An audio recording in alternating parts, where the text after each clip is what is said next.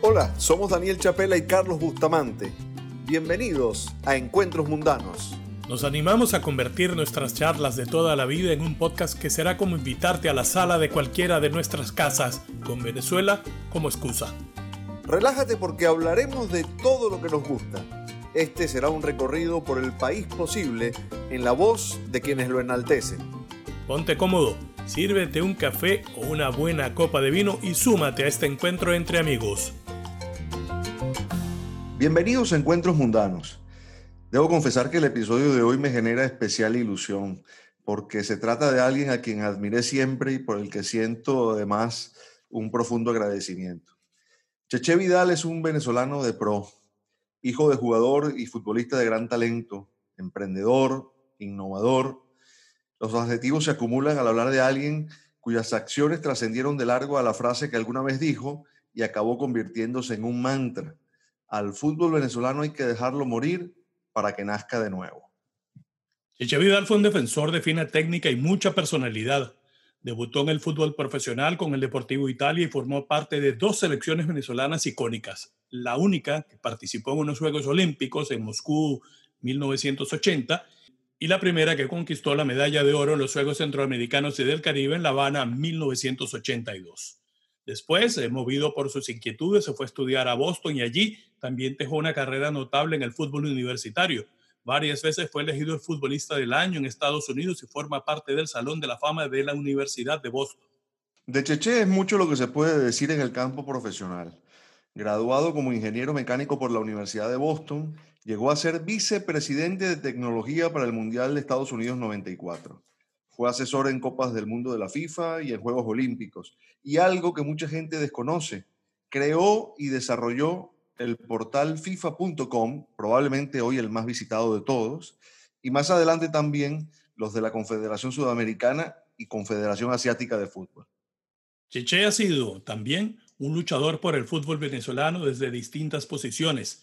Integró una plancha que optó por la presidencia de la federación, aunque nunca llegó a ser un candidato formal y fue parte de innumerables proyectos de desarrollo para el fútbol formativo, sin contar con que siempre fue un respaldo para todo aquel que quisiera seguir sus pasos y optar por hacer una carrera en Estados Unidos y compartir con eso la práctica del deporte.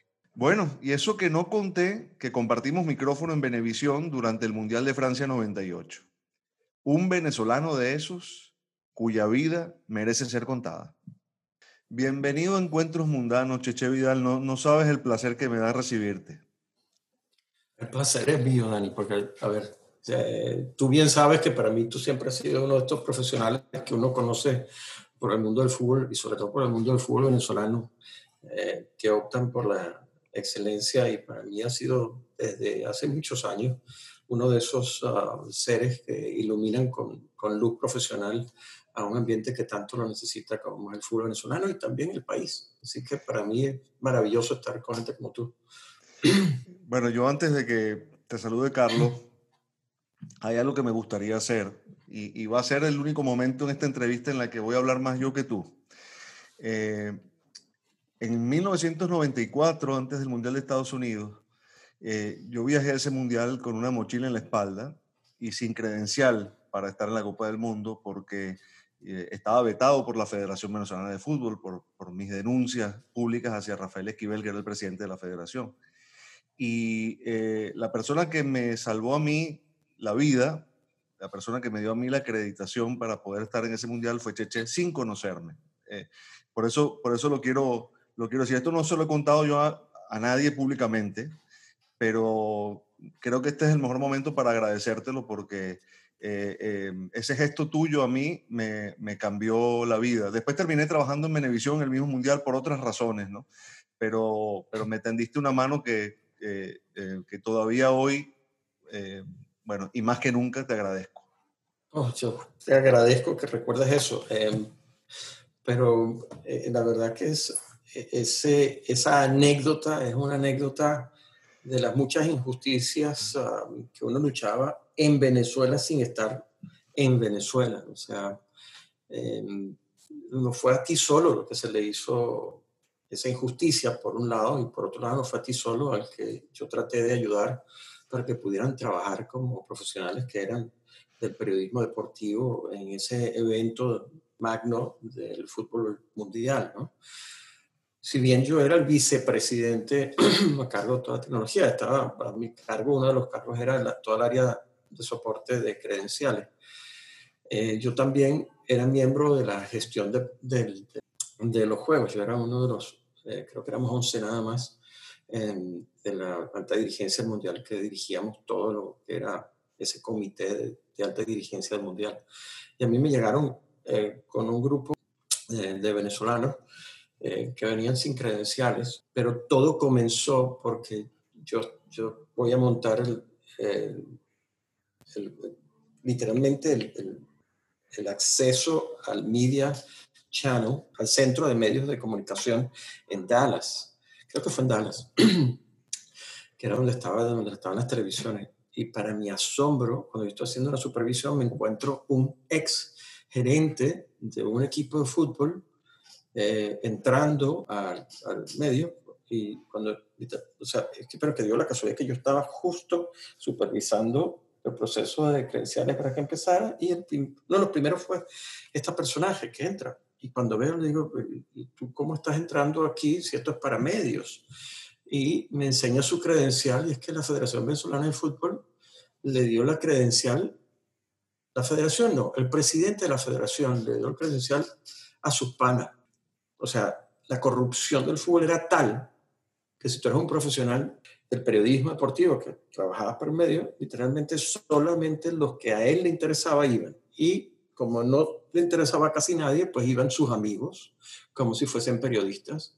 Entonces yo me asombré de ver aquello y eh, me, vinieron, o sea, empecé a preguntar y me encontré con tu caso, con el caso de Edgardo Bronner, con muchos que estaban literalmente detenidos y ya, yo llamé a una reunión del grupo de gestión de los juegos y dije, mira, tenemos, y, con FIFA, y le dije, tenemos que hacer, que es, tenemos que romper con esto para que el periodismo deportivo de verdad pueda cubrir, no los amiguitos de.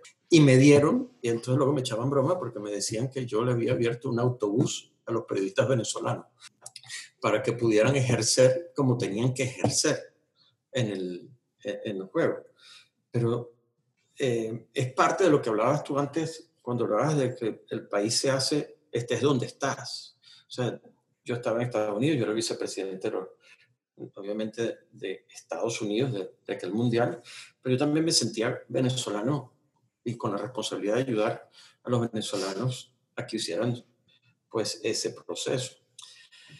Entonces para mí fue, eh, y que por eso lo, lo, quería dejar claro, o sea, no fue un esfuerzo que yo hice por ti, fue un esfuerzo que hice por esa Venezuela que tú representabas de excelencia, que estaban cortándole las piernas todo el tiempo y no lo dejaban trabajar, simple y llanamente por hacer su trabajo, que es el trabajo de un periodista, que es decir, literalmente, esta es la verdad, esta es la verdad documentada desde este punto de vista. Entonces, como tú hacías eso, te cortaban las piernas a ti y a muchos de los periodistas que hacían en el fútbol, tratando de combatir esa corrupción que obviamente a esa persona que te lo prohibió terminó presa en Estados Unidos por exactamente eso. Pero duró 20 años haciéndoselo a un gentío.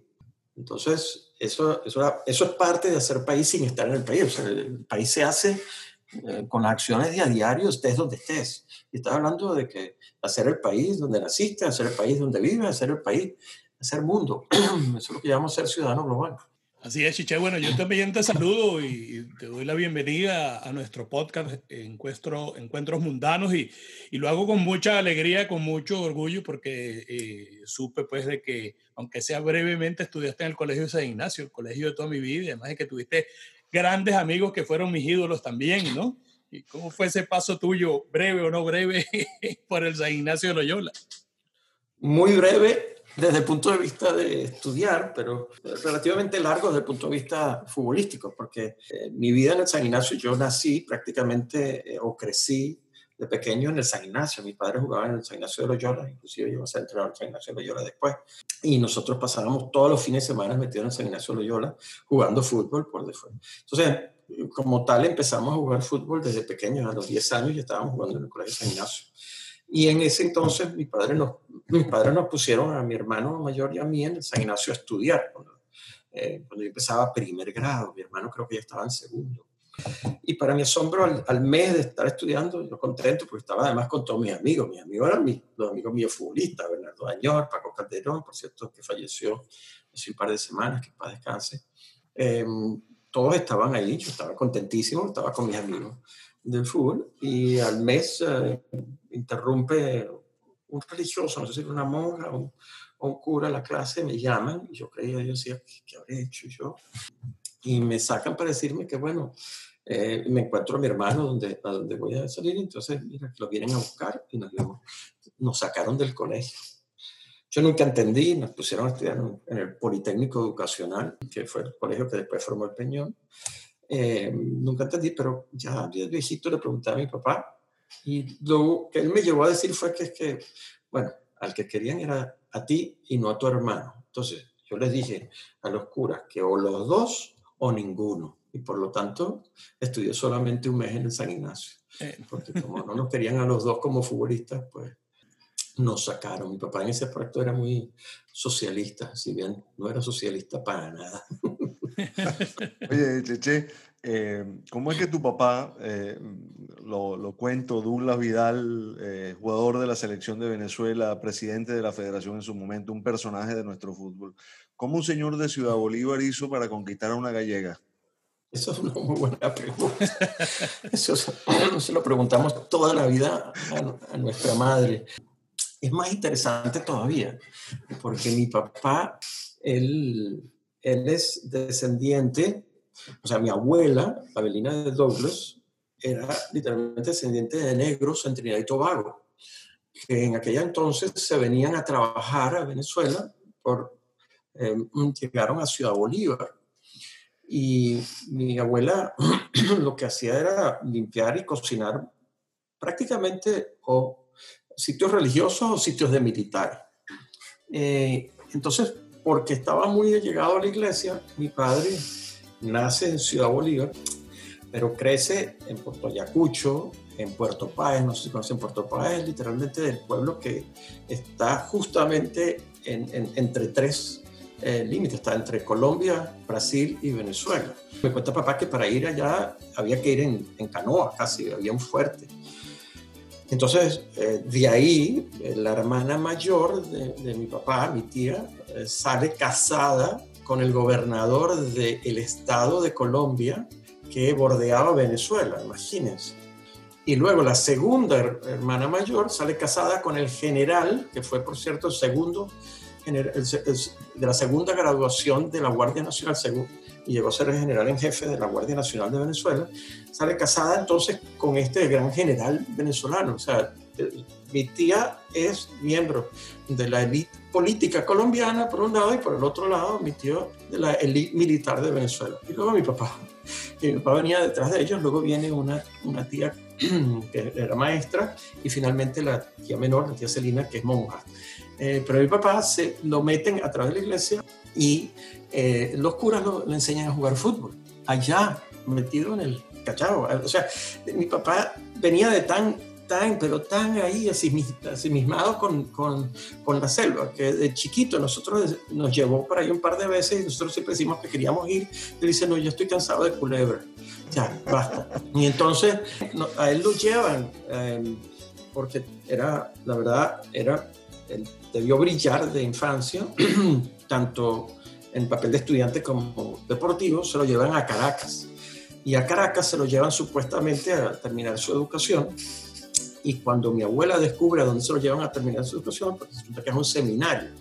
Y entonces mi papá le explica que está en un seminario y mi abuela pone el, el bueno, eh, grita por todos lados y manda a sacar a mi, a mi papá de que no quería que fuese cura, lo sacan de ahí y eh, se lo llevan obviamente a vivir Caracas, pero él sigue jugando fútbol con estos curas y se lo llevan, de alguna manera llega primero a Dos Caminos, que se lo lleva eh, después al eh, se lo llevan al Loyola.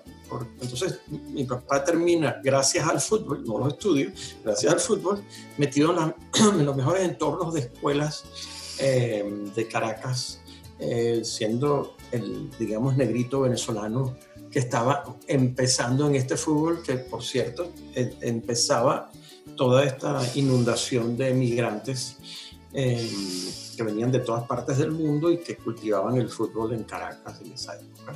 Em, uno de esos uh, jugadores que se encontró era un gallego que se llamaba Adolfo Noya. Y Adolfo Noya se convierte, no sé por qué, se convierte en el mejor amigo de mi papá. Estás hablando de un gallego de ojos verdes con un negrito eh, Ah, un gallego de ojos verdes que era muy, muy corpulento, muy técnico, y un negrito que, era muy veloz y corría para todos lados y lo tenía culturalmente, la verdad es que hablaban de los dos, no sé cómo eh, se, encontraron y se hicieron como una hermandad. Y mi padre le presenta a una de las amigas, de, obviamente estaba en la sociedad, le presenta a unas amigas de él, a mi tío, y se enamora y es, el día de hoy, mi tía Olga, de mi tía Olga Van der Velde, que por cierto también tenía algo parecido con mi papá, porque su ascendencia venía de Aruba, también tenía un background afro eh, caribeño, pero se enamoran mi tío, mi tío y mi tía, si crearon una familia, tuvieron seis hijos, son los Noya Van der Velde, y mi tío en aquella época le dice a mi papá que venía su mamá su, y venía su hermana menor. Eh, mi papá, obviamente, nosotros siempre echamos bromas porque decimos que él vio a la mamá cuando llegó bajándose del barco y ya no la dejaba él salir de la casa de los abuelos para que nadie la viera y él, ella se creyera que era el, única, el único venezolano que existía porque mi mamá era una belleza, era tan bonita mamá que un día ella, por cierto, venía también eh, a los apenas 15, 16 años se había sacado el, el título de perito perito mercantil, lo cual era una rareza porque nuestro abuelo había sido además perseguido político, nuestra familia casi fue diseminada eh, por ni siquiera una guerra civil, sino una persecución criminal que les hicieron a ellos en donde vivían. Entonces ellos tuvieron obviamente que emigrar con el tiempo, pero a pesar de todas esas condiciones, siendo la, hija menor, fue la única que se pudo educar, llevó 16 años con de perito mercantil, pero esto todo para explicar la belleza. A los 18 años se va a buscar un trabajo en una comercializadora de, autos y de la entrevista al dueño le dice, perfecto, véngase mañana, eh, pero véngase bien vestidita. Entonces ella se va bien vestida de mañana para empezar lo que ella creía que trabajar de perito mercantil y lo que se encontró fue que el señor tenía unos fotógrafos y la puso a modelar con los carros, o sea, la utilizó de modelo, eso fue lo que la traía. Claro, ella ella nos contó esto que al principio le pareció muy bonito, pero terminó considerándolo un insulto porque ella, se, ella estaba pidiendo que la consideraban como profesional. Habla de las condiciones en las que obviamente estaban en aquella época del machismo, pero imagínense también desde el racismo y también desde lo que es el racismo, que mi mamá se enamora de un negrito prácticamente en Venezuela, viniendo blanquita de los verdes, en aquella época. Cuando nosotros le preguntábamos a mamá, eh, con el tiempo, ella lo que decía era, mira, yo me bajé del barco y cuando llegué a donde llegué estaba ese negrito parado en la esquina y dije, ese es mío. Esa era la cuenta que contaba mamá. Ese era el cuento, o sea, al final del día era, maravilloso porque, claro, pero imagínense, entonces uno creció eh, con un padre futbolista que venía prácticamente del Amazonas, de ser criado entre curas y militares, y una madre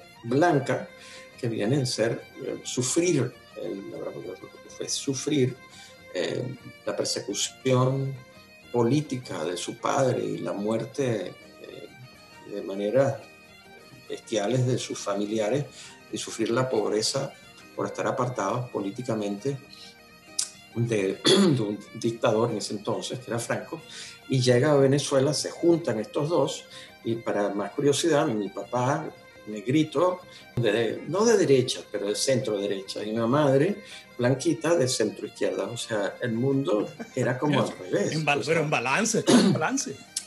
Claro, pero eso nos dio a nosotros ah, siempre, yo creo que para siempre, un sentido de que el respeto, uno, no está en las palabras, dos, no está en el color, y tres, no está en el credo, está en el trato de las personas y hay que luchar cada vez por ser más, lo más civilizados posible eh, y luchar por la justicia social siempre, ¿no? Más allá de la política social. Em, entonces, por eso mi vida se ha caracterizado, si bien como deportista, también por la lucha em, de los derechos civiles desde el deporte. Em, pero es porque uno creció en ese mundo.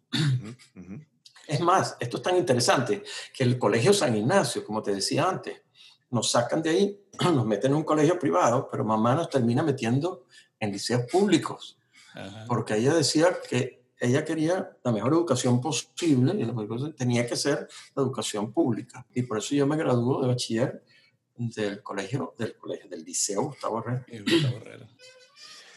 Llama la atención que viniendo exacto de un padre futbolista, como de la manera en que se hizo futbolista, al igual que Richard Páez, que también estudió con un colegio cura, los dos tenían afición y querían jugar béisbol en un principio, ¿no? No sé dónde sacaron eso, pero sé. yo jugué béisbol antes que jugar fútbol.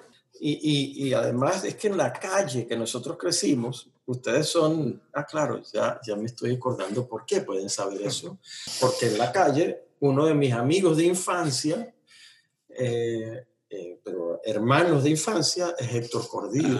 y Héctor ah. Cordido, creciendo nosotros, de fútbol, la verdad, le costaba mucho.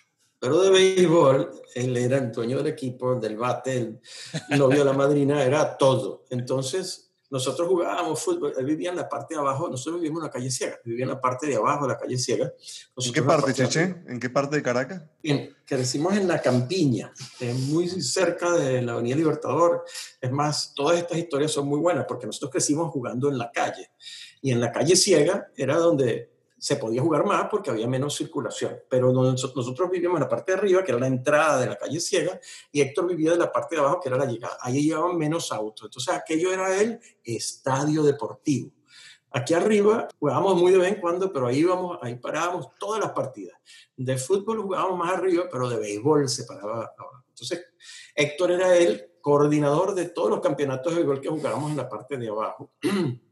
Entonces nosotros crecimos en la calle jugando riado con pelotitas de goma y cuando Héctor conseguía pelota de Spalding, eso era ya, tú sabes, la grande liga. Pero para que se den una idea, la primera base era la, la, cantarilla de la Cantebé. La segunda base, que era la más importante de todas, era una mata de mango. La tercera base era un poste de luz y el bueno, el, el, home era donde lo podíamos hacer en la calle, porque, y todo lo hacíamos con tiza, que yo era bestial.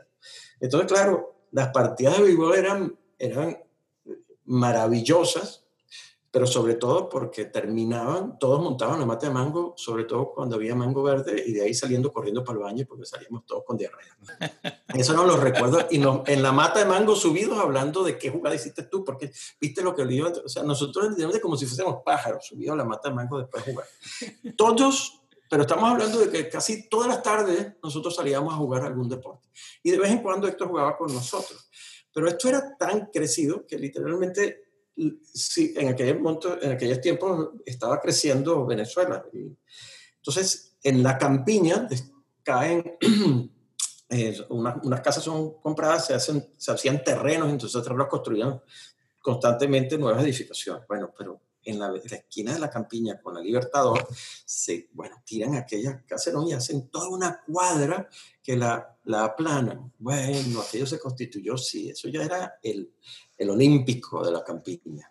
Eso es para que se den una idea que qué terreno estamos hablando, es el donde está hoy en día la, la, sede de PDVSA. Ya me lo imaginaba.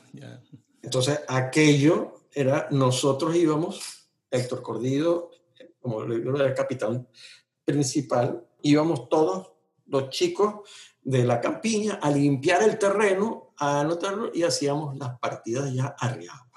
Ahí ya sí hacíamos arriados.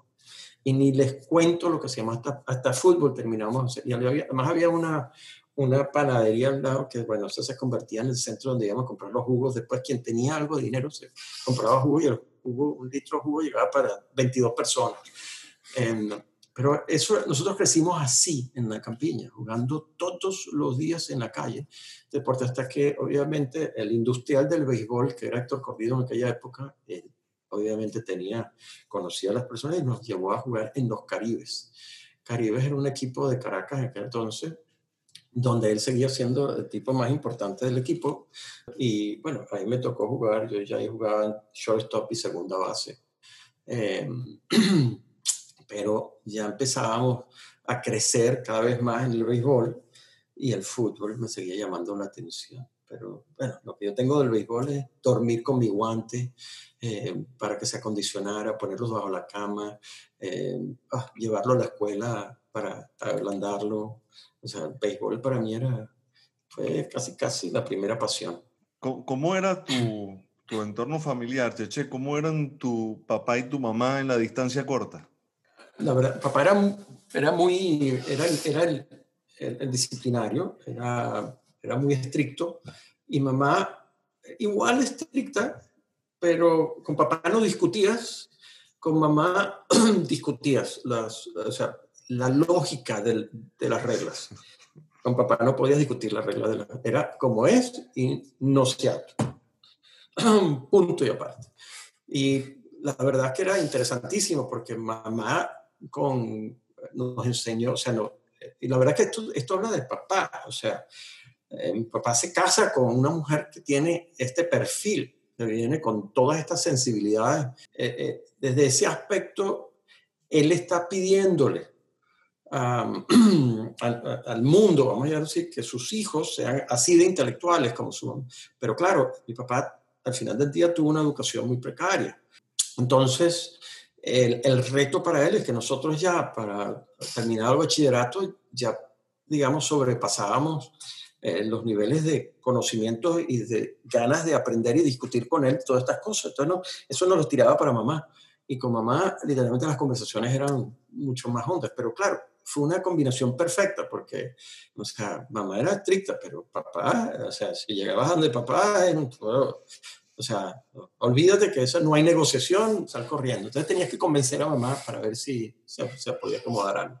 Viniendo del, de, de, un padre futbolista, ¿no había ese dilema también de, de querer ser futbolista nada más?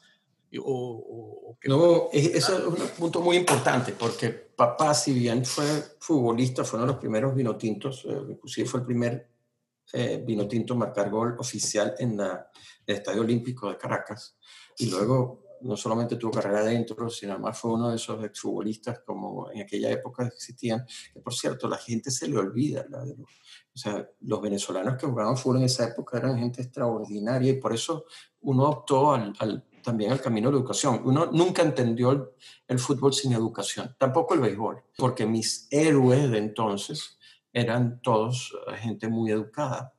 Pero papá, que creció en, esas, en esas dificultades, eh, creció también una época que el fútbol profesional no existía, no era bien visto. Entonces, en aquella época, por cierto, por eso es que ustedes no vieron venezolanos avanzar en la dirigencia eh, o, o, en el profesional, porque en aquella época te frenaba la educación, te decía, el fútbol profesional no existe para la gente inteligente.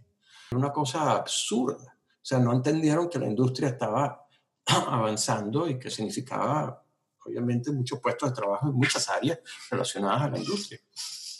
Entonces, papá era una persona que creía en el fútbol como parte de tu educación casi, pero no como una profesión. Cuando yo le dije a papá que yo iba a jugar fútbol profesional, a los 18 años, después de haber ya probado en estudiantes de Mérida, porque a él le caían por todos lados que me querían llevar a jugar a este equipo, a aquel Entonces mi papá le dijo a, a, la gente de estudiantes de Mérida, que eran como hermanos del, del fútbol, porque tenían una relación con Oloyana muy grande, pues entonces yo me fui a probar en, en, en Estudiantes Mérida a los 17 años, una Copa del Sol, pero no me quise quedar porque no me ofrecieron el campo estudiantil que yo quería. Y entonces me quedé en Caracas porque la, había quedado en Simón Bolívar.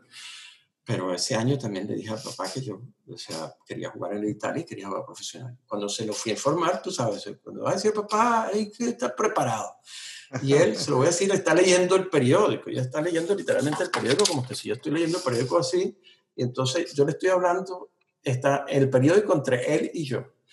Está sentado en el sofá y él lo único que hizo fue bajar el periódico así, mirarme a la cara y decir, yo nunca jugué, yo nunca jugué por dinero a esa vaina. Eso fue lo que dijo.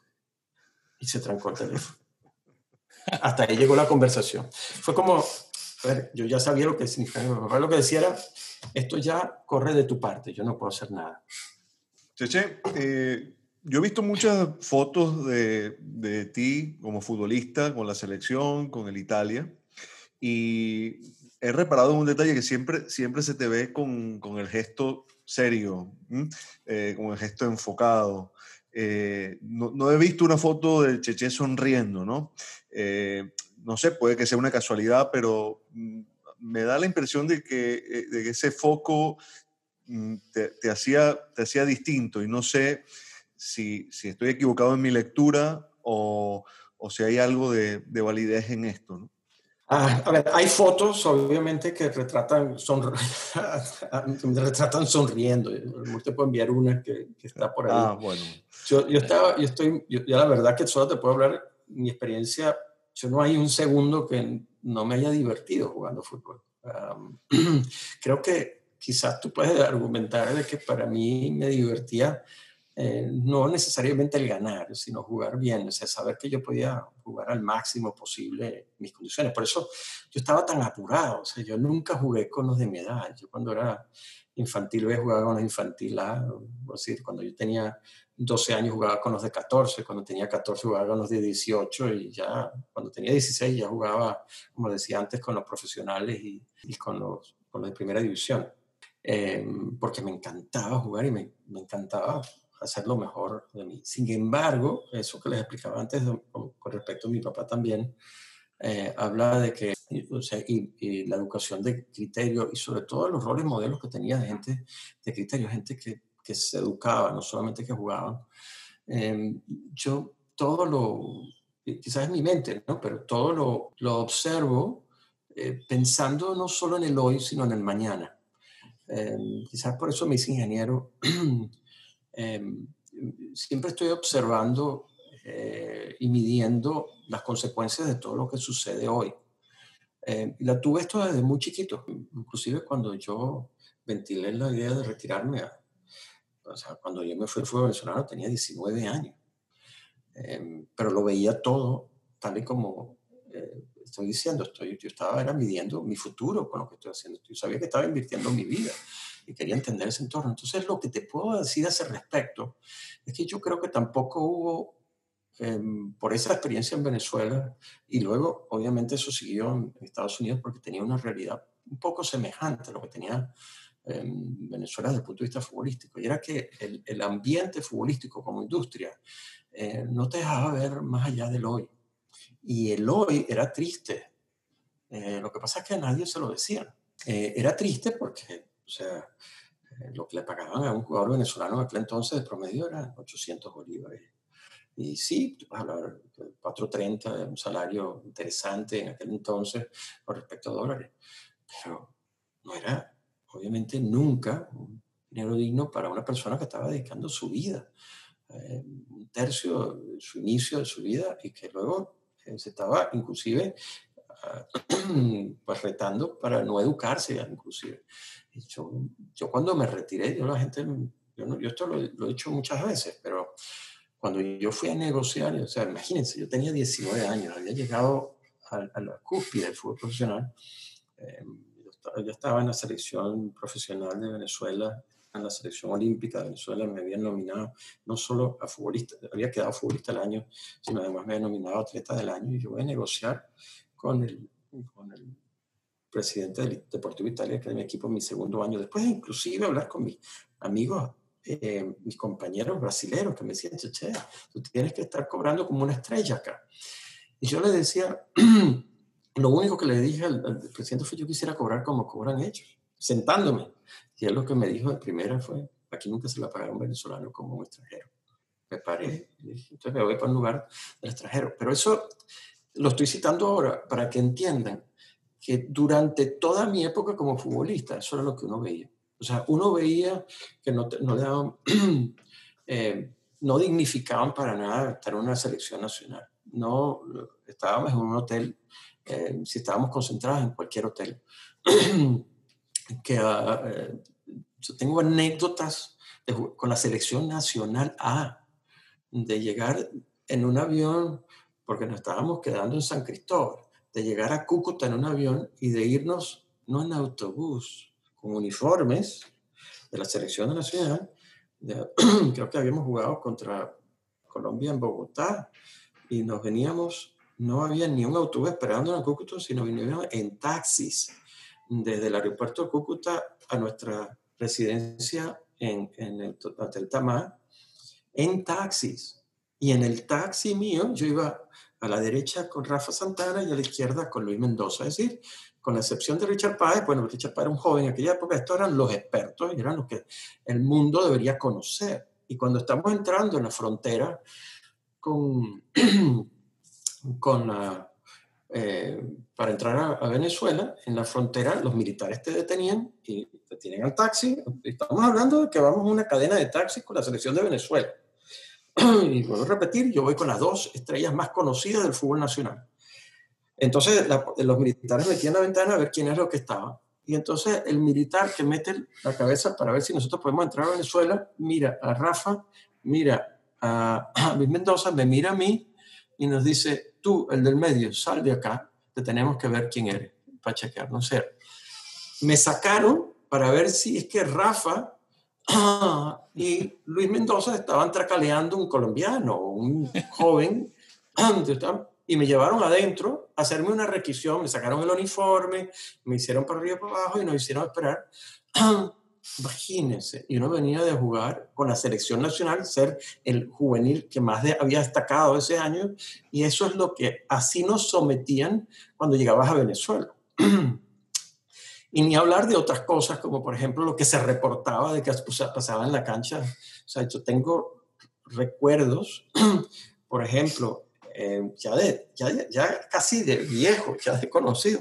Cuando yo decido ya esto no lo, no lo aguanto más, y, reitero, todo esto para contestarte tu pregunta, de toda la vida, toda la carrera de futbolista está llena de estas anécdotas, pero esta te voy a contar la última. Nosotros, o sea, yo era capitán de la selección de Venezuela en, en la Copa en la Copa en los centroamericanos del Caribe, que era la selección olímpica, donde yo ya dije, yo solo voy a jugar en la selección olímpica. y vamos a jugar contra, contra México, un partido. Y yo era capitán y el mediocampista, yo tenía el número 19 está jugando mediocampista. ¿Por qué? Porque nosotros estábamos jugando a ganar, o sea, me sacan una posición más adelante.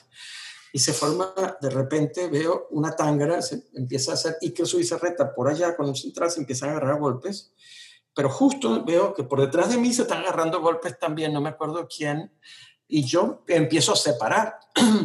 y de repente, por cierto, viene, en, en paz descanse, dando una patada voladora, Nicola, desde la portería, y se cae.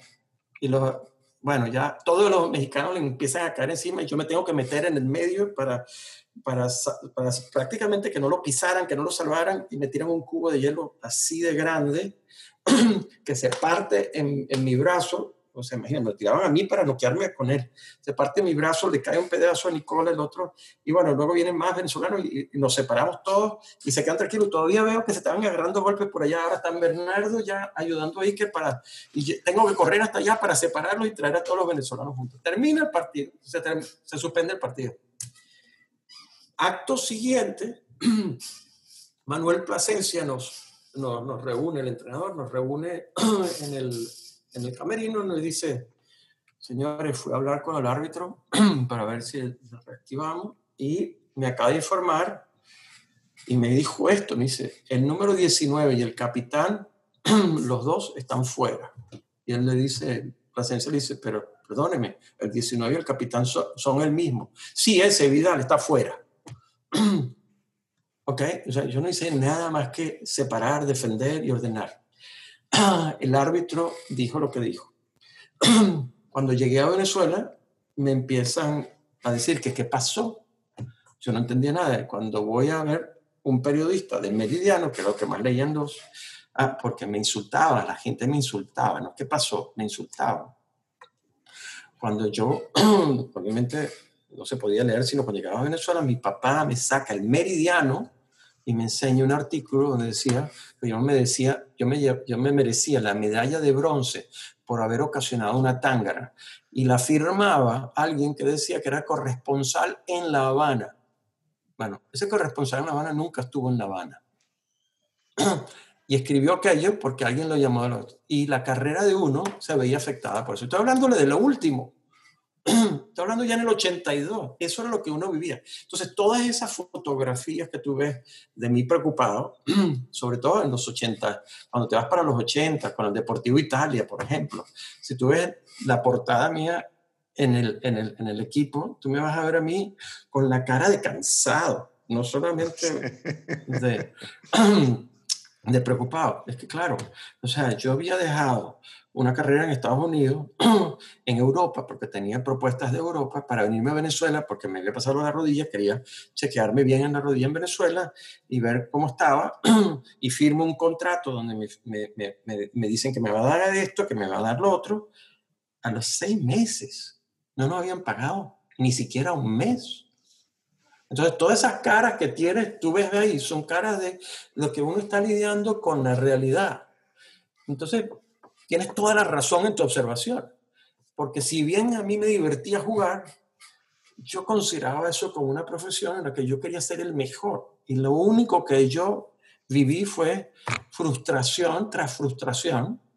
O sea, para donde me volteara. Era como cada vez que te voltearas te pasaba algo que tú decías, pero tenía que ver con la profesión, no tenía que ver con jugar. Que fue lo que finalmente hizo que yo cortara tantas veces mi carrera y de manera definitiva tan joven. Pero eso fue una gran motivación para luchar por la profesionalización del, del, fútbol y del futbolista, o sea, que el futbolista también sea una persona como tal.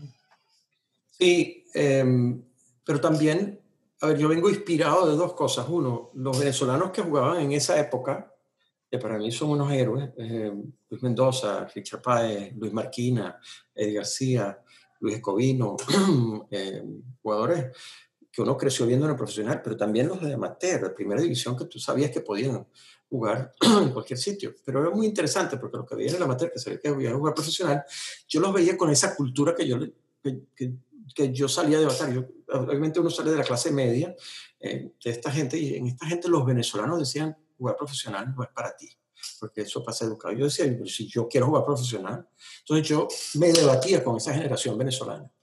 Y para mí, por eso eran íconos los Luis Mendoza, los Luis Marquina, eh, los, los Eddie García, que salieron a, a, a, buscar esa vida de futbolista profesional. Habían jugadores extraordinarios que se fueron a, a buscar la vida educacional porque pagaban mucho más como ingeniero que te pagaban como futbolista. Entonces era de entender también. Pero yo decía, esto, esto tiene que florecer. No sé por qué lo veía cuando hablaba de clase futuro. Entonces yo aposté por eso. Entonces, eso es lo primero. Yo tenía esa, esa esa visión de rol modelo de jugadores venezolanos bien educados con los que crecí, eh, que para mí eran eh, la situación. Luego tenía, como te decía antes, la, el aspecto de la lucha por la justicia social con la que se me educó en mi casa, eh, tanto padre, pero sobre todo madre, eh, contra cualquier injusticia social. Entonces, cuando veía esa discrepancia entre ser jugador y ser, ser, tratado de esta manera, había que luchar contra eso. Pero estos eran unos luchadores para mí. Entonces, yo las primeras vivencias las viví con ellos. Yo, yo me acuerdo de una reunión que pautó Richard y Luis Mendoza, y solamente fuimos Luis Mendoza y yo, eh, y, y, Richard, y yo, que era un niñito, empezaba, y, y, me pareció increíble que no haya ido nadie y que haya estado yo solo. Eh, pero claro, lo, lo fui entendiendo, eh, apostar a, tratar de ser una organización gremial en aquella época era perder tu trabajo, eh, era perder tu sueño de jugador. Entonces, fue algo que eh, tuve que, ser muy tolerante mientras jugaba. Eh, llegaron a ser mis compañeros que como iba a reclamar.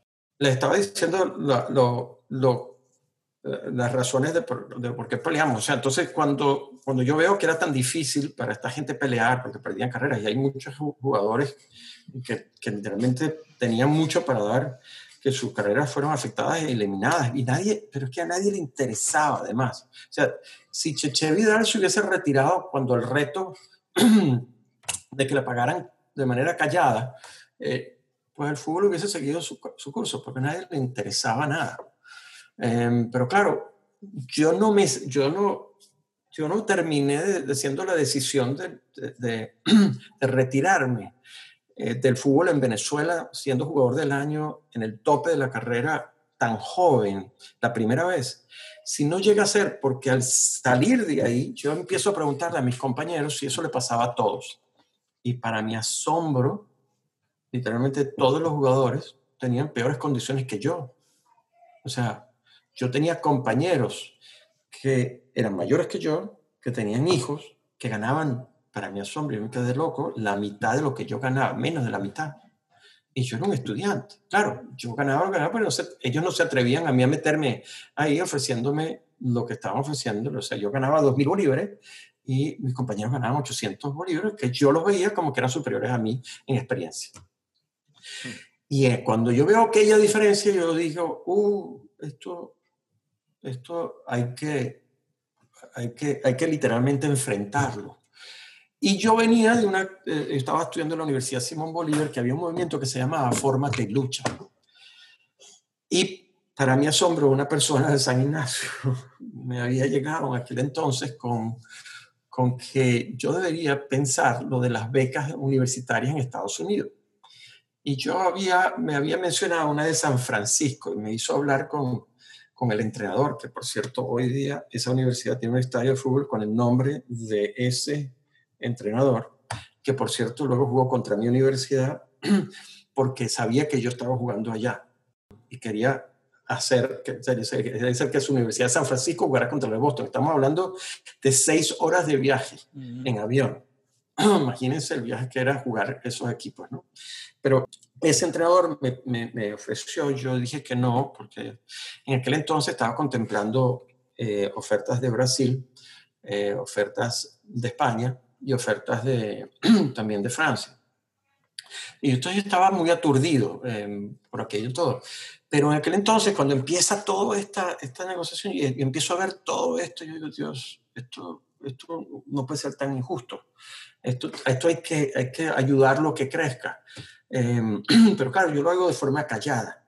Y lo que digo es, esto de, ah, voy a un entrenamiento estábamos preparándonos para, eh, creo que creo que para unos Juegos Centroamericanos, no me acuerdo, pero íbamos a hacer una gira em, por, por, por, Panamá, creo, y voy a entrenar una tarde al Colegio San Ignacio, y Pedro Febles, que en paz descanse, se me acerca y me dice, Chiche, em, me dijeron para ir a Boston a hacer una prueba. Y digo, ¿quién te lo dijo? Me dice, Paquito 10 cuando me dice Paquito Díaz, Paquito Díaz era como el gurú, era un tipo que venía de estudiar, un tipo súper, súper prestigioso en el básquet. Por cierto, yo crecí también jugando futbolito en Armandá y ahí había el básquet y Mamiro, para mí Mamiro Rivero era eh, Mamiro era el entrenador y estaba Tulo Rivero. Y Tulo Rivero para mí era como el jugador de básquet. Era, era Luego descubrí que había un tipo que se llamaba Karim Abdul-Jabbar que quería ser Tulo Rivero. Más o menos yo crecí así.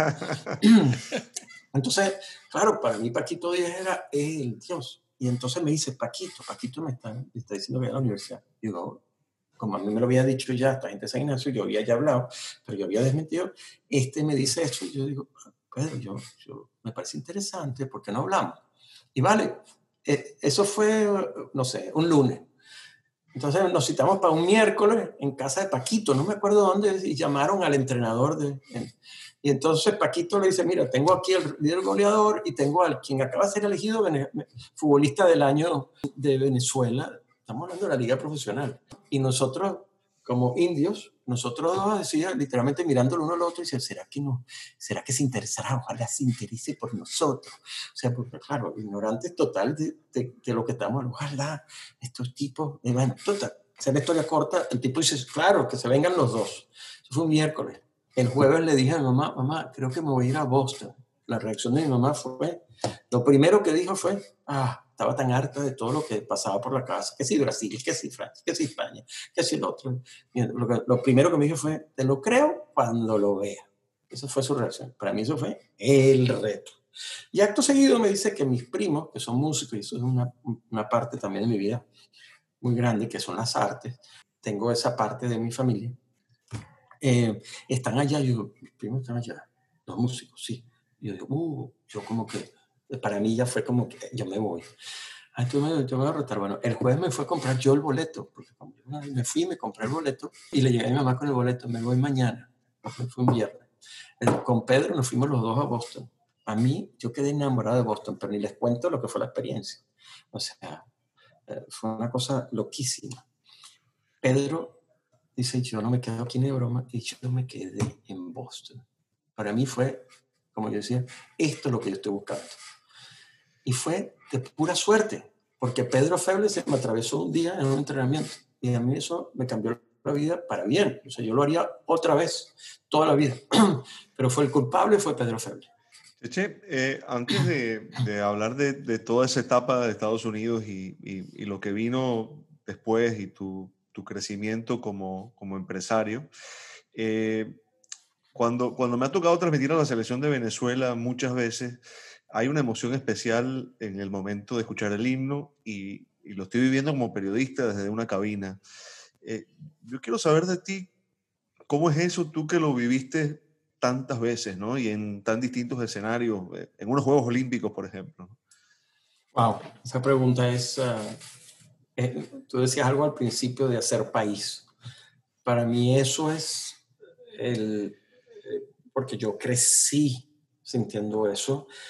Cuando yo sentía en un estadio esa canción, era como sentir al país entero detrás de ti.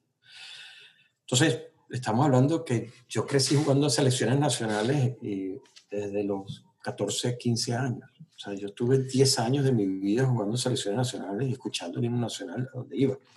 Y para mí estuviera una persona, estuvieran 100 mil como me tocó jugar. Obviamente los 100 mil no cantaban himno nacional en aquella época, pero donde los tocaran era, era literalmente sentirte que en el pecho llevabas a toda Venezuela. En, eh, eh, toma un matiz todavía más, dra más dramático cuando piensas que en aquella época tú te venías como selección de Venezuela, otra vez parte porque no me veías muy feliz en la fotografía, porque yo estaba literalmente a lo mejor escuchando, estaba parado en, un estadio en Venezuela con 20 mil personas o como 60 mil personas que nos tocó por fuera después, no en Venezuela, pero por fuera nos costó 60 mil, pero en Venezuela 25, 30 mil, eh, pues, nosotros llegamos a jugar con el, con el estadio, por ejemplo, eh, en Táchira lleno también el, el, universitario con mucha gente, eh, vamos a decir que estarán 20 mil, 30 mil personas, donde no cantaban el himno. O sea, era una cosa tan increíble que a uno le daba algo así como rabia, inclusive, y esto es verdad. O sea, nosotros íbamos y jugábamos contra Colombia en Venezuela y cantaban más el himno de Colombia porque venían más fanáticos de Colombia que fanáticos de la Venezuela. Claro, a nosotros nos daba un poco de rabia, que, eh, pero era como que la rabia que nos daba a nosotros era vamos a enseñar lo que es la Venezuela futbolística del mundo. Entonces eso es lo que pega a esa canción. Y te voy a decir una anécdota todavía más interesante, que, que, que exactamente lo mismo, pero lo contrario donde nosotros estábamos en una cancha ajena, estábamos en Barranquilla, estos son los preolímpicos de, eh, de Cará, Moscú, y estábamos jugando contra, era contra Chile, yo creo. Y viene el himno nacional y de repente empezamos a escuchar al público en Barranquilla a, a, a cantar el himno nacional. O sea, yo les puedo decir que literalmente yo no jugué un partido más, o sea, con más firmeza que ese en mi vida. Además, pegué un poste que no sé cómo entró o cómo no rompió el travesaño, pero le pasamos por encima a Chile. y creo que fue muy inspirado por eh, sentirse en casa, en casa fuera de casa, que, o sea, uno no sentía ni siquiera en casa en casa, imagínense lo que fue esa experiencia. Entonces el himno nacional para mí, obviamente en ese aspecto, era, era, era como que sentías que se te pegaba la camiseta al corazón. Gloria al bravo pueblo que el yugo lanzó, la ley respetando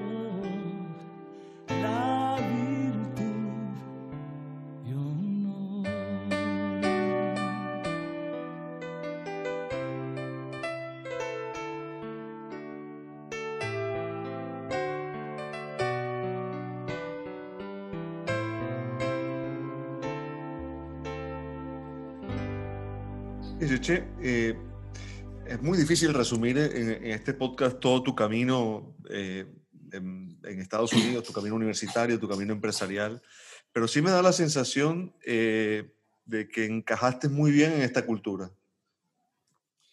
Sí, eh, a ver, yo vine muy joven, vine a los 19 años, con toda esa experiencia que estábamos hablando antes, haber jugado Juegos Olímpicos, Copa América, eh, haber copado prácticamente todo lo que se podía hacer en mi generación eh, en el fútbol nacional, haber llegado al máximo posible y haberse sentido frustrado por, el, por lo que venía después. Yo quería prepararme para venir después. Entonces lo que sucedió después fue a trompicones, eh, pero de alguna forma em, lo que sucedió pues fue que Venezuela me terminó sacando de Venezuela. Eh, yo nunca me quise salir de Venezuela. yo me vine a educar y a volver. E inclusive eso fue lo que hice. Em, cuando le decía antes que volví, después, eh, no sé, yo tengo aquí, quedo futbolista del año varias veces quedó nominado. Hoy día estoy en el Salón de la Fama, en la universidad, un poco de cosas que hay por ahí. Y yo regreso graduado em, con una lesión en la rodilla porque quería ver, aunque tenía llamados en, Francia y en España, eh, y tenía uno en Grecia muy, muy, que, era muy persistente en aquella época. Pero yo, yo me quiero ir a probar a Venezuela porque yo quería ejercer en Venezuela. Y como les decía antes, firmamos todo, yo lo hice todo lo más concreto posible. Y, al final del día no, lo primero que firmamos no lo cumplieron y durante el campeonato no pagaron nada, habiendo clasificado invictos y pidiendo que fueran venezolanos, porque además eso fue una, fue una proeza también que logramos, que para firmar, yo dije, yo firmo si me traen a los venezolanos del Ítalo y hacemos un equipo basado en venezolanos con los mejores extranjeros. Y así se hizo, estábamos los mejores venezolanos de la época, y una camada venezolana que veníamos, como decía, invictos y unos, y unos extranjeros maravillosos. Y nos dieron todo. A los seis meses yo no podía creerlo. Yo tenía eh, un título ya de ingeniero encima, un posgrado, y literalmente me veía viviendo en casa de mis padres y que me debían lo que es al, al día de hoy, en aquella época estamos hablando de 30 mil dólares. Es como hablar de cientos de miles de dólares hoy en día. Y entonces yo digo, no, no reclamo, voy a la prensa, digo, no nos pagan ni siquiera, estamos invictos, pero no nos pagan y para mi asombro, hasta los jugadores me lo reclamaron. El partido siguiente, después de eso, yo dije, ¿sabes qué? Yo aquí no puedo. Y me volví a Estados Unidos a trabajar en una organización que se llama el eh, eh, como, como profesional. Yo ya ahí dije, no, el fútbol profesional no es para mí. Eh, esto hay que reformarlo. Habiendo dicho eso, yo había hecho investigaciones en España, me había dado cuenta que lo mismo, si tú eres un jugador tenías que ser un jugador muy por encima de, la media para vivir bien como futbolista en España y en cualquier lugar en aquella época.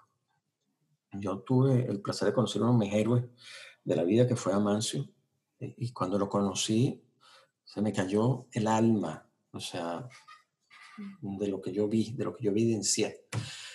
Entonces yo sabía, entonces me volví a Estados Unidos y me fui a trabajar en un centro para estudios, un, un instituto que se llama el Centro para Estudios del Deporte en Sociedad que es una, un centro eh, creado por una persona que se llama Richard Lapchick, que es como, es, un, para mí es uno de mis mentores, es, es, es una de las personas consideradas como la conciencia social del deporte en Estados Unidos, eh, que la creó con un señor que se apellidaba Brutus, que era surafricano, que fue compañero de celda con, con Mandela este señor Brutus fue un poeta, un poema, poeta, perdón, académico que creó también el, movimiento de academic, academics contra el apartheid, pero se dio cuenta que el deporte era más impactante y se vino para Estados Unidos y con Richard Lapchick crearon este movimiento y Richard Lapchick creó este, este centro en la Universidad de Northeastern y yo fui uno de los prácticamente fundadores con él. Por cierto, él me dedicó justo hace unos seis meses en el Super Bowl aquí en Miami,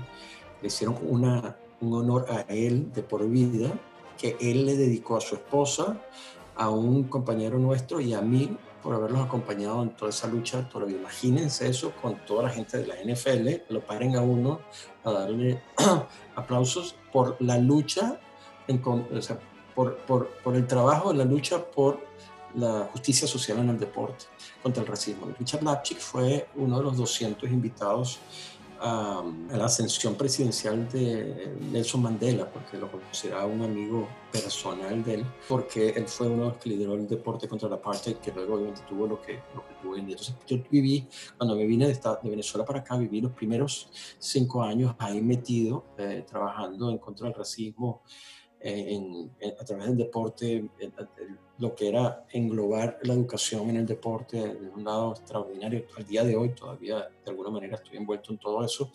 Y de ahí salto, uh, con apenas 28 años, eh, me firma la, el comité organizador del, de los, ah, del Mundial de Estados Unidos, que había sido, eh, fue organizado por el presidente de la federación entonces y su CEO Scott Letelier, él me firma. Eh, yo resulto que soy el cuarto, o sea, yo me voy de centro, me voy al comité organizador, como el cuarto empleado del comité organizador. El, el, cuarto empleado, es decir, el cuarto firmado, pero me dieron el número 007 a propósito y pensado porque yo llego a esa entrevista con el pelo por aquí. si tú quieres estar trabajando con nosotros y vas a estar al frente porque tienes que cortar el pelo. Entonces yo le hice caso y llegué con el pelo acá, que no te, acuerdas que lo tenía enrollado, tenía hasta por acá y llegué solo con la mitad cortado. Porque yo le dije, fue como, eran estas cuestiones de justicia social. Yo le dije, pero estás contratando por lo que soy, no por el pelo que tengo. Si tú me vas a cortar el pelo, y yo le dije, mira, me corté el pelo para que no digas que no, me como no me dijiste cómo, me lo corté como yo. Él se echó a reír y dijo, ok, más nunca, digo, ya sé por dónde viene. Inclusive me ayudó, me mandó a crear el comité de defensa de minorías dentro del comité. Pues tú pareces, tú, sabes, al, tú eres el, James Bond de nosotros. Yo me dieron el Cheche 007. Entonces yo empiezo desde el Mundial ahí, yo, yo, obviamente fui el primer hispano y el hispano que ocupó los cargos más elevados del, del, mundial y fue uno de los pocos, se fue, se fui de los de los diez, de los docena original eh, que me tocó primero idear el mundial, luego implementarlo y luego cerrarlo todo. O sea, yo empecé teniendo una computadora para mí, para tener al final del día, un, al final de la copa tenía impreso, tenía un departamento que me tocó venderlo todo además porque el departamento de marketing no sabía cómo vender tecnología en aquella época y tuve que venderlo también. Entonces generé un presupuesto de alrededor de 50 millones de dólares y en total con voluntarios que trabajaban en toda el área de tecnología, como la que hablábamos al principio, habían como 2.000 personas. Y yo tenía apenas 35 años. O sea, era más de lo mismo, ¿no? Cuando, cuando iniciaste en, tu trabajo en el comité, ese comité de organización del Mundial ya tenía alguna visión de lo que quería hacer, te, había puesto unas premisas o entras tú con todas tus ideas, con... Es muy buena la pregunta, Carlos, porque es lo que te decía antes. yo fui literalmente quien, toda la dimensión tecnológica fue una visión que escribí yo en el justo durante el Mundial de Italia. Estábamos en Roma atendiendo el Mundial de Roma como consultores, que éramos también para el Mundial de Roma. nosotros fuimos al Mundial, al mundial de Estados Unidos, pero de Italia, no de Roma, de Italia. y luego también fuimos como consultores a las Olimpiadas de, de Barcelona. Y en Italia yo escribí la visión de lo que era el, el, lo que debía ser el Mundial. Para mi asombro, ese documento me lo sacaron después en 1900, esto fue en 1990, tres años más tarde, se me acerca un señor con la pinta viejito que tengo yo hoy en día y en aquel entonces con un laptop, que era como decir, eh, bueno, esto eh, viene del futuro, este señor debe ser un sabio que viene del futuro, yo no sabía quién era, y se presenta como John Gage, que era el director de ciencias de Sun Microsystems, que era una de las empresas que teníamos, que venía de Washington, donde le, habían, le acababan de dar el sí a que pudiéramos utilizar una tecnología que era experimental y que estábamos utilizando solo en el Pentágono, para utilizarlo en el... Me tira entonces la visión que yo escribí de lo que debía ser la primera red de multimedia interactiva eh, en el deporte y me lo saca, me dice, mira, tú escribiste esto en el 90, ya tengo la tecnología que estaba buscando y yo como santo lo ya me dieron todo esto y era el Internet.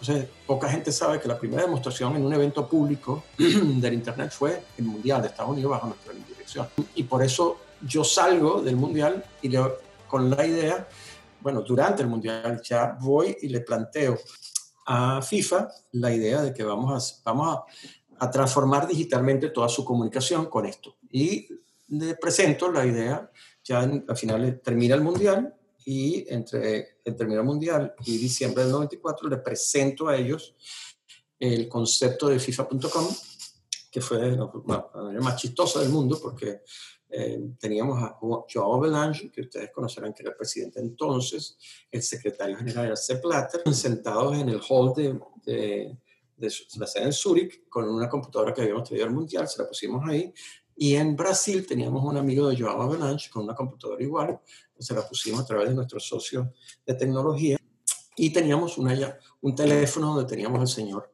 allá. Y entonces a Joao Blanche le enseñamos cómo poníamos una fotografía en aquella portal, él la veía en la computadora y luego en el teléfono escuchaba decir a su amigo, ah, Joao, estoy viendo tu fotografía en el computador, qué bien. Y la propuesta de Joao Blanche fue voltearse para Platter y le dice, esto lo tenemos que hacer nosotros. Y ahí firmé una carta de intención que fue legal para siempre. Y entonces yo desde el 94 hasta el 2003 tenía todos los derechos para FIFA.com, lo creé hasta que se lo vendí de vuelta a FIFA después de haber pasado por otras, otros ciclos que envuelven, por cierto, todo el escándalo de corrupción que se ha vivido en FIFA a nivel mundial también lo toca, ese, es un tema que... Justamente eh, sobre eso quería, quería hablar porque, bueno, lo, lo, voy a resumir. Yo, eh, Cheche creó el portal de FIFA.com, que yo no sé si hoy es el más visitado del mundo, probablemente sí. Eh, el de la Confederación Sudamericana de Fútbol, el de la Confederación Asiática de Fútbol. Esto hoy para todos nosotros parece algo muy común, muy normal, todo el mundo lo consulta, pero en esa época no lo era. Eh, yo trabajé con Cheche, eh, en algún momento también participé de la generación de contenidos en español para, para FIFA.com y en algún momento también me reuní con la presidencia de la Federación Venezolana de Fútbol en un momento de tregua de los pocos que hubo y, para plantear algo parecido a esto que hizo Cheche con Avalanche en nombre de Cheche, ¿no? Por supuesto no fructificó. Eh, pero eh, cuando Cheche iniciaba el programa, el podcast, hablando de la infancia de, su padre, de Douglas, eh, en las selvas del Amazonas venezolano, entre serpientes, yo no pude evitar asociar al Cheche adulto lidiando con las serpientes de la FIFA, ¿no? de alguna forma es una imagen que que, que, se me hace muy nítida, ¿no?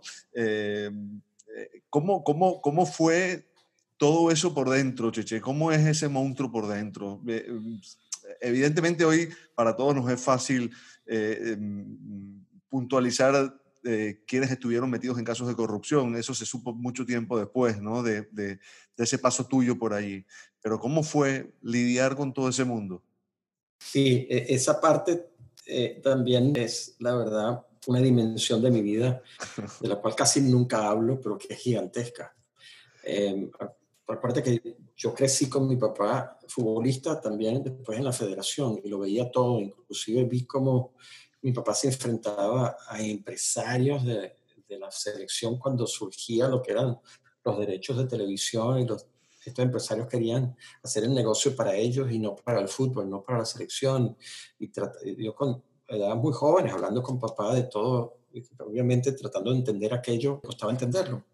Entonces yo veía todas estas actividades que se hacían alrededor de las federaciones, de alguna manera con, con, cierto recelo, ¿no? Porque me parecían, primero, que manejaron muy mal el fútbol nacional donde yo crecí, y luego cuando empecé a lidiar eh, con con, digamos, la cúspide de la dirigencia del fútbol mundial, lo hice desde Estados Unidos, donde se asienta con un profesionalismo y una meritocracia muy grande. Es decir, mi experiencia de entrar al, al comité organizador del mundial era, tú tenías que competir para ser el mejor profesional posible. O sea, si no, perdías el puesto. O sea, tenías que competir con los mejores. Entonces, de ahí salto a la parte política que es FIFA.com. Me, meto otra vez en aquello.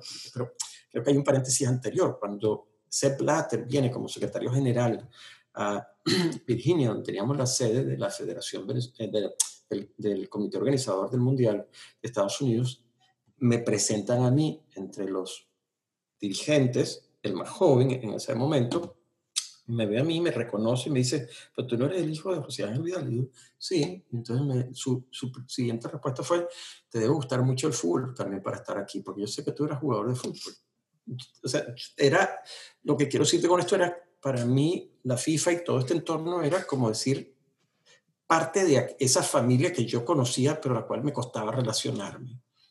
Eh, porque obviamente uno nació prácticamente dentro de ella.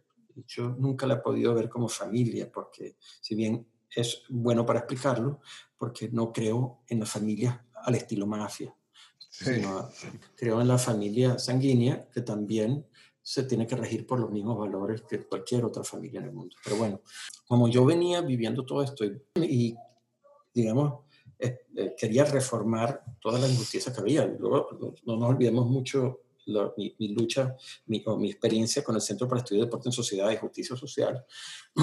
Trabajar en la FIFA, para mí, o sea, la gente hoy en día obviamente habla de que es un gran logro trabajar en la FIFA. Para mí era algo que yo evité por todas las cosas posibles. Si bien yo estuve con cargos oficiales en mundiales por la FIFA, yo nunca acepté un cargo con la FIFA y yo creo que me hacían ofertas para cargos una vez cada mes durante por lo menos eh, tres años de mi vida y nunca acepté ninguna. Porque me parecía entrar en un entorno que estaba evolucionando, em, estaba creciendo, pero estaba todavía lleno de mucha maña. Y creo que hoy en día ya ha crecido tanto que si bien tiene muchos defectos, ese, ese entorno de la mafia que era entonces, de alguna manera se está cada vez siendo un poco más transparente y por lo tanto eh, uno puede argumentar que está mejorando, ¿no? Entonces es más profesional, gracias a Dios. El, el, cuerpo profesional de la FIFA es muy, muy grande y hay gente muy capaz. Eso ha crecido. Cuando yo empecé había 30 en Zurich, o sea, hoy en día hay 3.000. Bueno, para tener una idea de, de, de, del tamaño de lo que era a lo que es. Entonces, para mí fue eh, un, un, entorno que yo no quise eh, entrar para pertenecer, sino ayudar a reformar. Era más cuando yo le vendí eh, finalmente FIFA.com a, a, a, la gente de FIFA, que estaba Ceplar ya de presidente, yo lo que le dije, que le dije, mira, yo lo estoy vendiendo mucho más barato. Ellos me acusaban de que lo vendía demasiado caro. Eh, hoy en día es una tontería lo que yo hice desde el punto de vista empresarial cuando uno apuesta que, por ejemplo, yo empecé el mío, FIFA.com al mismo tiempo, dos años después lo empezó el de béisbol, lo empezó aquí de Major Baseball. El Major Baseball League hoy en día está evaluado en varios millardos de dólares. eh, FIFA.com puede que esté más o menos al mismo nivel. Entonces estamos hablando que en aquel entonces yo te decía cualquier cosa. Y lo que le dije fue, mira, yo te lo vendo así y a este costo porque yo te lo estoy dando como parte de mi legado para el fútbol para siempre. No lo entendió nadie, porque o sea, nadie entendió que yo me pasé 10 años luchando contra la IBM, contra Yahoo, contra las grandes empresas, para que FIFA.com fuese siempre de la FIFA, fuera siempre del fútbol, fuera siempre lo interno. Esto se lo querían llevar. Entonces, claro, la razón por qué no lo entiende nadie es porque nunca vieron ese terreno gris que yo nunca dejé que no fuese como si fuese FIFA, pero lo manejé yo. Y por eso FIFA.com hoy en día está como está, porque fue considerado siempre como un ente aparte. Una vez se hizo todo el, el, el proceso que se entendió que FIFA.com era una propiedad de FIFA que tenía mucho valor, pues FIFA entonces le dedicó un presupuesto anual. Hoy cuando, cuando yo me salí ya estaba en los 9 millones de dólares al año de presupuesto wow. de, de, de, lo que se gastaba para hacer eso. Hoy en día no sé cuánto se gasta, pero imagínense, para una empresa que genera alrededor de 6 mil millones de dólares por, por cada cuatro años, lo que significa su plataforma digital para comunicarse con el mundo. Bueno, yo esto lo estaba viendo en el 94, 95, 96 y le decía que para ahí iba el mundo y tenía que luchar contra la ignorancia de la FIFA y la apetencia o los intereses de las grandes empresas para que no se lo quitaran a la FIFA. Hasta que en el 2003 pudimos hacer esa, esa venta y se quedó todo dentro. Fue una, fue una conjuración de eh, mi visión con la visión de quien fue mi colega en Francia, que se convirtió en el director de tecnología eh, de FIFA, la que unificó ese criterio y se quedó dentro de FIFA. Y para más interesante, el legado que nosotros le dejamos, porque la gente cree que el legado que se dejó al, fútbol fue solamente la MLS, de la cual también formé parte, pero no, fue también un legado de tecnología. Uno fue FIFA.com, que ya fue el legado propio, pero el otro fue todas las, uh, aplicaciones de, tecnología de FIFA que se utilizan en los mundiales, acreditación, bases de datos, etc. Tanto fue el legado que el director de tecnología del mundial de, de, FIFA. Hasta hace seis meses trabajó conmigo, trabajó dentro de mi grupo. Imagínense, fueron más de 25 años de un legado que se dejó en tecnología, que se fue siguiendo, que comenzó con la visión que uno tuvo en 1990 para 1994, que hasta el día de hoy todavía se ven sus consecuencias en el mundo del fútbol. Mira, pero ¿y el monstruo por dentro? Y te, hablé del monstruo por dentro, pero solo desde el punto de vista de tecnología. desde el punto de vista...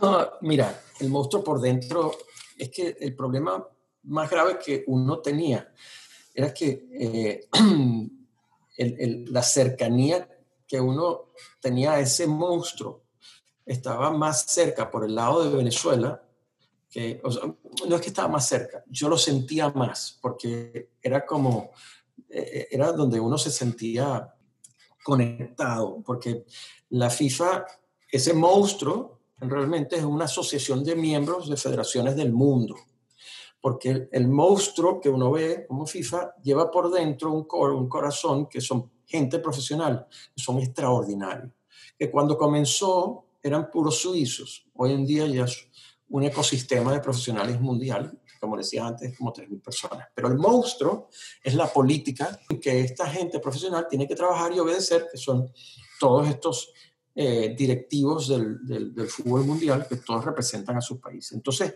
claro, mi cordón umbilical era Venezuela.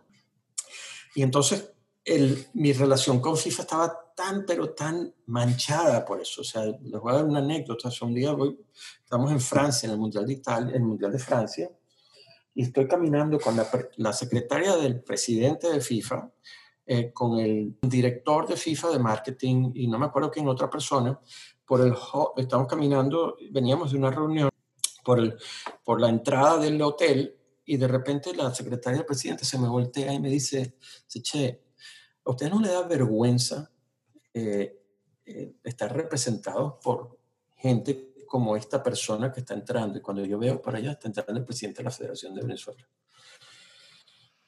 Es que eh, yo no podía, o sea, no, no, no supe qué contestarle, eh, más que decirle sí, porque es que lo que les estoy diciendo no lo he dicho mucho porque la verdad es que uno, pero lo- la razón por qué lo decía es porque este señor el día antes había sido capturado, salir del hotel, él había entrado con su esposa y salió con otra que no era su esposa y que se le conocía su profesión. Entonces ya era voz pública de lo que había pasado ahí. Y eso era lo que uno veía. Y como eso, muchas cosas peores. Es el colmo lo que estamos viviendo en Venezuela ahora.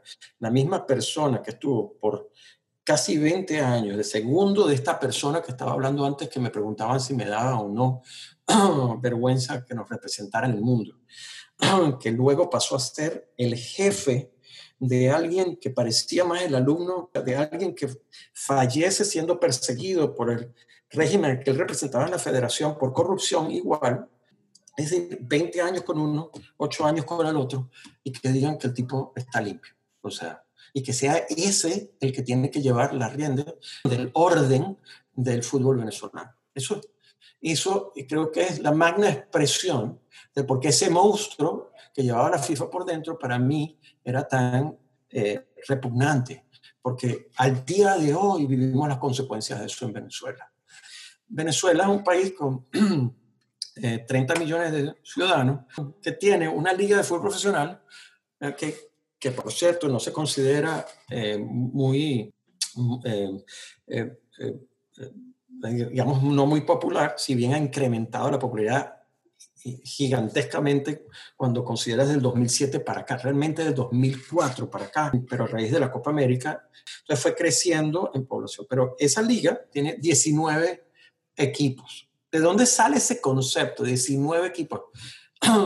o sea, en un país de 30 millones, o sea, cuando surge, nosotros hemos sufrido durante décadas que el máximo que otorga son 12 pero tiene 19 equipos porque el concepto de los federativos que están en su cabeza decían que había que masificar el fútbol profesional.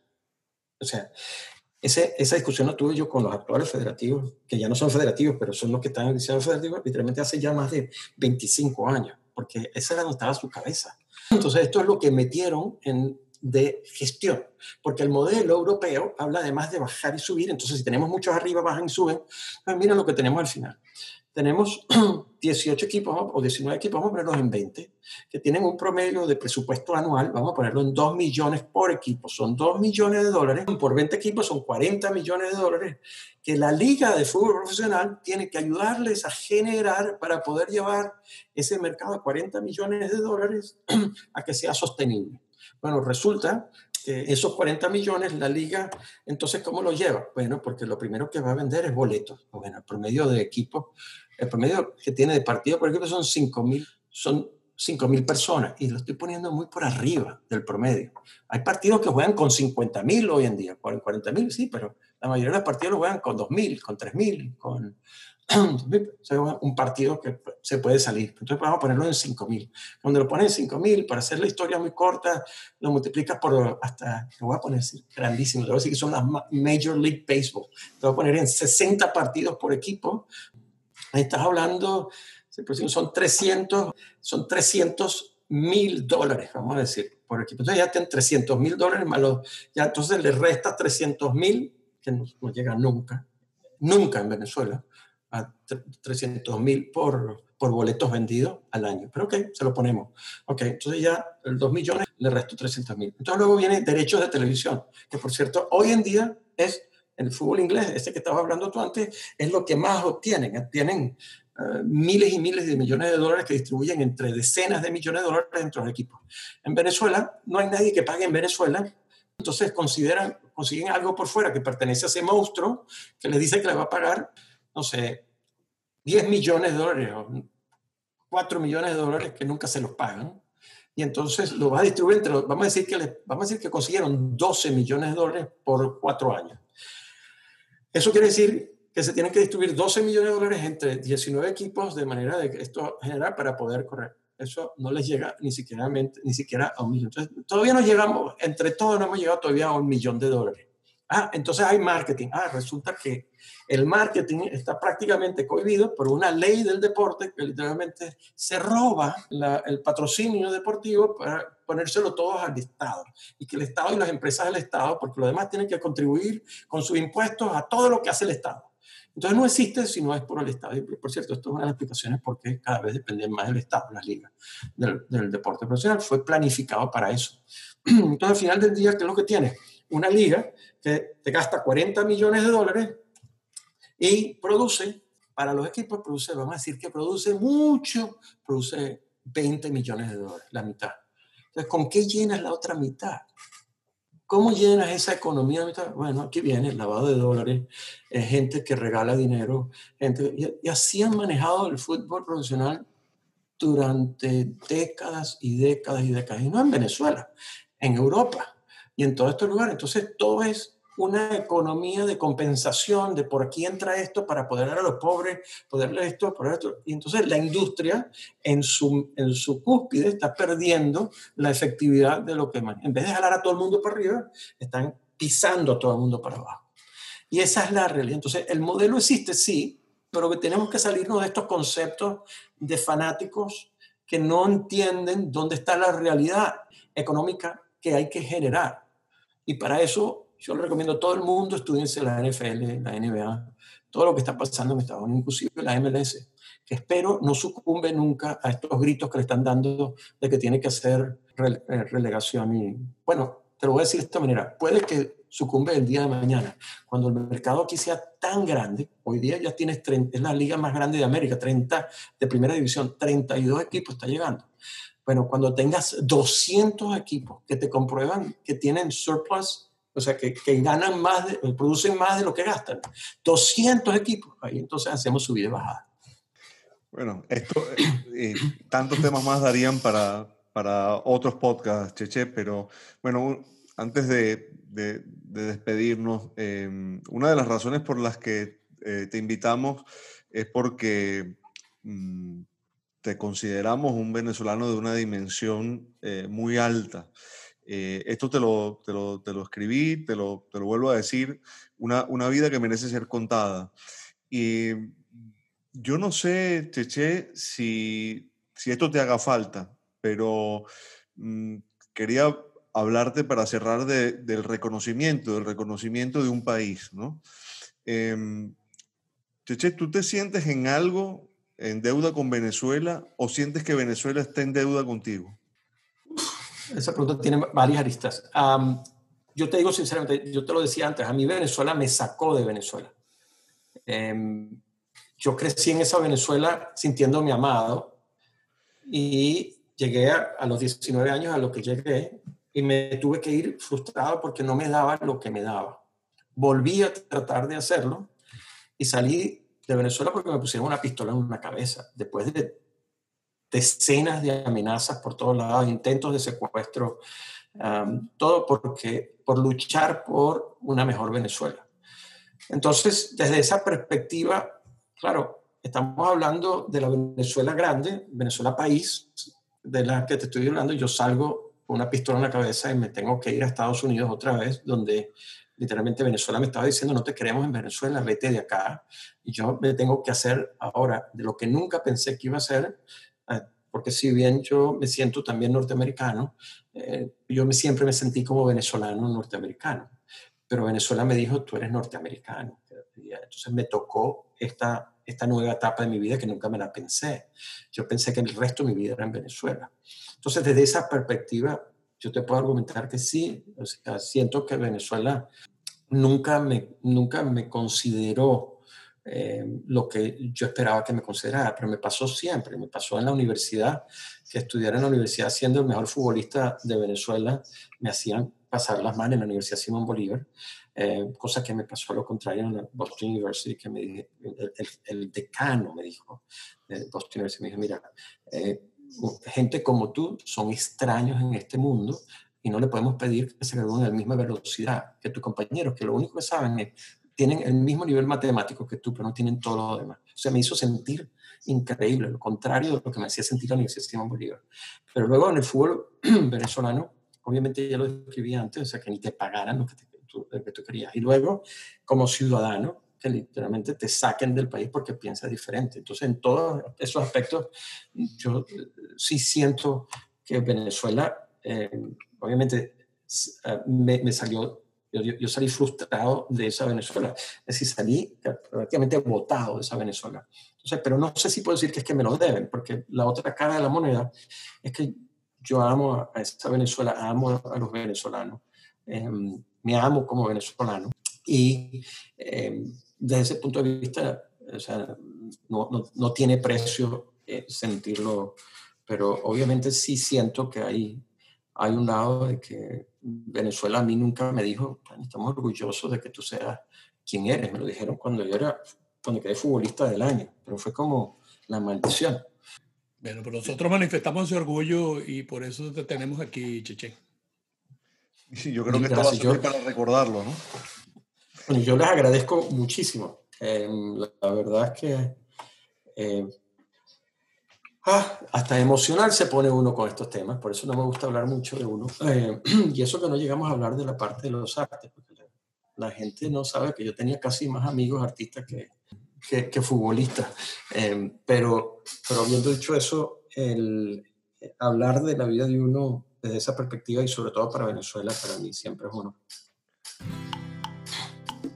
Muchas gracias. Esto fue Encuentros Mundanos. Gracias por acompañarnos y suscribirte a través de todas nuestras plataformas. Recuerda que puedes seguirnos también en nuestras redes sociales, arroba encuentros mundanos en Instagram y arroba encuentrosmund1 en Twitter.